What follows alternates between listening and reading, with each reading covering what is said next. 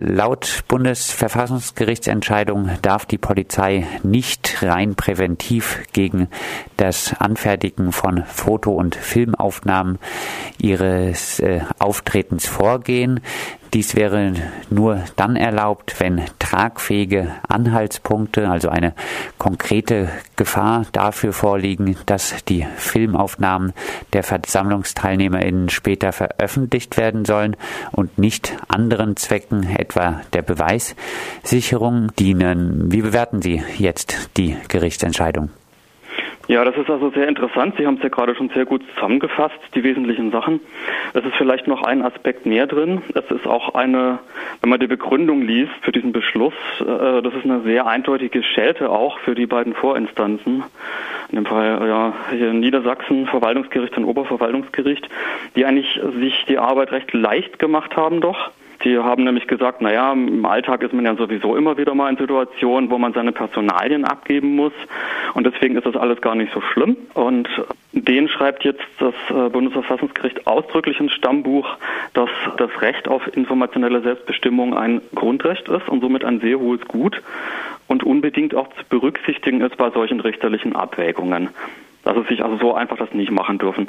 Das finde ich noch einen wichtigen Aspekt dieses Urteils, der vielleicht untergeht, Zumal wir ja auch oft eine Situation äh, vor Gericht ausgesetzt waren in der Vergangenheit, dass uns eine sogenannte Anscheinstörerschaft äh, unterstellt wurde oder sogar gar eine richtige Störerschaft. Deswegen haben wir bisher sehr viele Prozesse verloren, die vergleichbar sind. Und hier sagt jetzt also das Bundesverfassungsgericht ganz klar, sehr eindeutig und unmissverständlich, nein, ihr müsst schon den konkreten Fall angucken was hier passiert und ihr müsst auch die Umstände dieser konkreten Person oder Gruppe berücksichtigen, bevor er denen die Arbeit pauschal, also vor Ort, die Polizei unmöglich macht oder stark erschwert und dass die Gerichte, wenn sie in Streitfällen entscheiden sollen, das auch berücksichtigen müssen.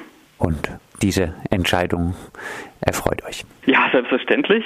Das halten wir für ein sehr wichtiges Urteil für Bürgerrechtsgruppen, wie wir das sind. Da gibt es ja noch ein paar andere. Im Südwesten gibt es ja diese Demo-Beobachtung Südwest. Die haben auch immer wieder Ärger von der Polizei, das wissen wir, wir kennen die gut. Und jetzt haben wir schon stark die Hoffnung, dass das die Situation von Beobachterinnen äh, stärkt, dass sie weniger Ärger bekommen. Gibt natürlich äh, immer so starke regionale Unterschiede. Wir wissen, im Südwesten ist es ziemlich schwierig. Darüber hinaus stärkt das Urteil aber auch natürlich, weil es sich nicht auf äh, die Beobachterinnen bezieht. Für die gibt es gar keinen Sonderstatus, rechtlich gesehen, weder im Versammlungsrecht noch sonst irgendwo. Von daher werden wir immer als normale Versammlungsteilnehmer gehandhabt, wenn es um Klagen unsererseits geht. Und das Bundesverwaltungsgericht hat diesen Beschluss jetzt also auch ausdrücklich auf ganz normale Versammlungsteilnehmerinnen und Teilnehmer bezogen. So, von daher das gilt es für alle. Und wir denken schon, dass es eine, ein guter Erfolg ist für die Bürgerrechte. Das Bundesverfassungsgericht erwartet jetzt für die Zukunft äh, dann, wie gesagt, tragfähige Anhaltspunkte äh, dafür, dass äh, die Filmaufnahmen der Versammlungsteilnehmer später veröffentlicht werden sollen. Ist hier nicht weiter der Willkür Willkür, was denn tatsächliche Anhaltspunkte sind, Tür und Tor geöffnet? Das ist interessant. Ähm, das Bundesverfassungsgericht hat vor seinem Beschluss vorher auch eine Anfrage an das Bundesverwaltungsgericht gestellt. In Leipzig das schon mal bezogen jetzt auf eine Frage der Kompetenzen der Presse, von Presseorganen, von Pressefotografen Art vorangegangenes Urteil gefällt hat, das auf unserer Internetseite auch äh, darauf bezogen wird. Das ist eigentlich ziemlich klar, was die Voraussetzungen sind. Wann Fotografien oder Videografien von Polizeibeamten im Einsatz veröffentlicht werden dürfen, wie das auszusehen hat. Und das haben die so übernommen.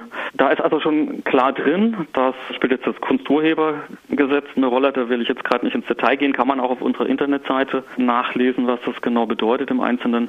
Also da müssen schon ganz konkrete Anhaltspunkte, handfeste da sein, dass zum Beispiel wenn jetzt der bekannte Blogger sowieso ähm, regelmäßig unverpixelte Fotos von Polizei im Einsatz veröffentlicht in Nahaufnahme und das ist bekannt, das wäre zum Beispiel so ein denkbarer, eine konkrete Annahme, dass dann Verstoß gegen die einschlägigen Paragraphen vorliegen. Aber mh, hm, bei uns ist es ja genau anders. Auf unserer Internetseite ist sowas überhaupt nicht zu finden. Es gibt nur ein einziges Foto wo Polizisten mal abgebildet sind und die sind selber sehr stark vermummt, die sind definitiv nicht identifizierbar. Von daher, wenn man also die rechtlichen Voraussetzungen für das Fotografieren und gegebenenfalls auch Veröffentlichen berücksichtigt, hat man eigentlich einen sehr guten Argumentationsstandpunkt auf der Straße, konkret vor Ort und auch vor Gericht. Aber natürlich wird es immer lange dauern, bis es auch unten bei der Polizei, bei der Basis dann ankommt. Und das wird ja jetzt auch erst, denke ich mal, in Schulungen dann polizeiintern aufgenommen werden. Natürlich gehen wir nicht davon aus, dass jetzt alles gut ist auf einen Schlag. Wir hatten jetzt schon angesprochen, dass Polizeihandeln hier im baden-württembergischen Südwesten im Zusammenhang des Pforzheimer Kessels im Jahr 2013 entschied zum Beispiel der Verwaltungsgerichtshof Mannheim gegen eine Beobachterin der Demo-Beobachtung Südwest. Die damalige Personalienkontrolle wurde für rechtsmäßig erklärt.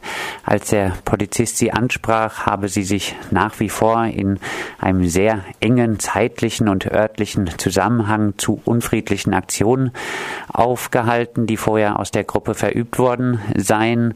Allein aufgrund ihrer Kleidung und ihrer Bezeichnung als Demonstrationsbeobachter habe sie sich nicht erkennbar von der Gefahrenquelle distanziert. Sie sei also eine Störerin im Sinne des Polizeigesetzes gewesen. Ein Urteil des Verwaltungsgerichtshofs Mannheim, was jetzt so nicht mehr fallen könnte? Das ist unklar, wie dieses Urteil jetzt ausfallen würde, weil der konkrete Sachverhalt ja doch ein anderer war. Aber ich würde mal schon denken, dass jetzt untere und mittlere Instanzen schon mehr sich Mühe geben würden bei einer Beurteilung, was eine konkrete Bürgerrechtsgruppe denn macht oder konkrete Personen machen und das nicht mehr so pauschal abkarten. Also ich war bei dem Prozess in der Vorinstanz äh, vom Verwaltungsgericht in Karlsruhe war es, glaube ich. Das habe ich mir angeschaut, diesen Prozess. Da war also dann auch der Polizeipräsident von Pforzheim, wenn ich mich richtig erinnere, und damaliger Einsatzleiter dort. Also der hat das sehr pauschal geurteilt. Da könne sich ja jeder so eine Weste überziehen und bei den, sogar bei den Demo-Sannis wüsste man ja nicht, die könnten ja jederzeit, also das muss man sich mal vorstellen, die sind ja seit Jahrzehnten aktiv, die Polizei weiß ganz, weiß ganz genau, äh, was die Demosanis machen und was sie nicht tun.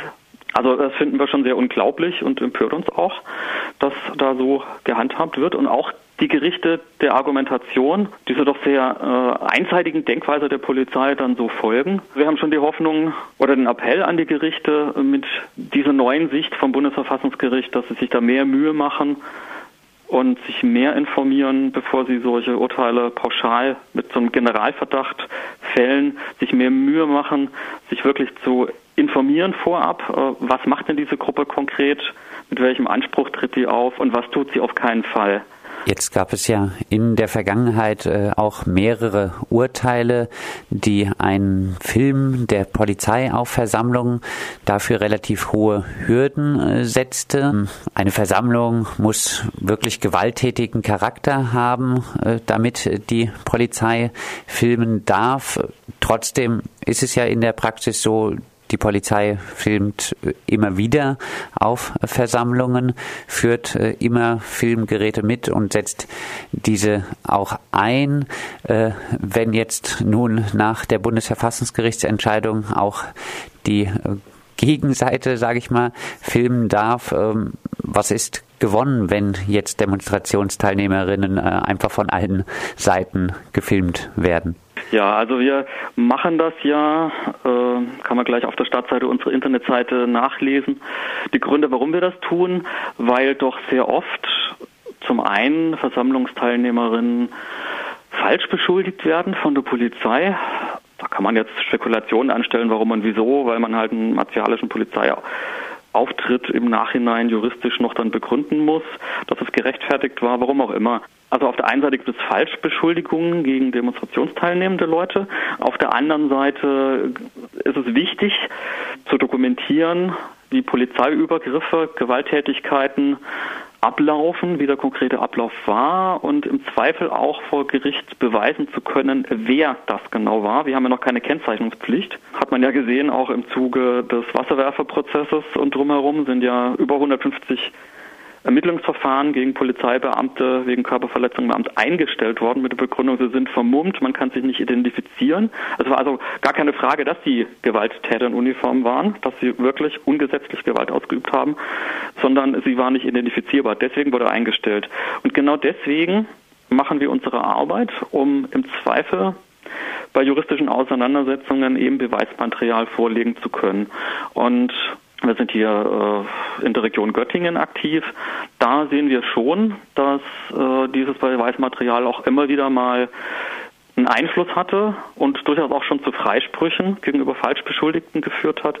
Oder auf der anderen Seite auch mal nachweisen kann, äh, wenn die Polizei tatsächlich unrechtmäßig Gewalt eingesetzt hat. Und wir würden uns wünschen, wenn es mehr von diesen Beobachtungsgruppen gäbe, weil wir schon sehen hier in Göttingen, es gibt eine Entwicklung. Also hier ist es auch so, dass unsere Polizeiarbeit, das muss ich jetzt mal anerkennen, seit geraumer Zeit kaum noch behindert wird. In angrenzenden Thüringen äh, ist hier gleich die Polizeibeobachtungsarbeit, nicht die Polizeiarbeit. genau, Entschuldigung bitte.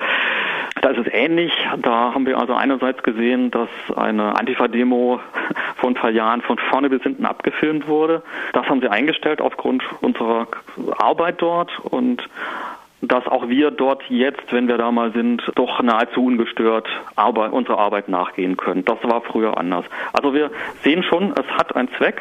Die Polizei ist lernfähig. Wir finden das ja sinnvoll. Wir würden uns wünschen, wenn es mehr Menschen und Gruppen gäbe, die sich da engagieren würden. Und natürlich aber dann auch an den rechtlichen Rahmen halten. Das wäre sehr wichtig dabei. Sonst geht die Sache nach hinten los.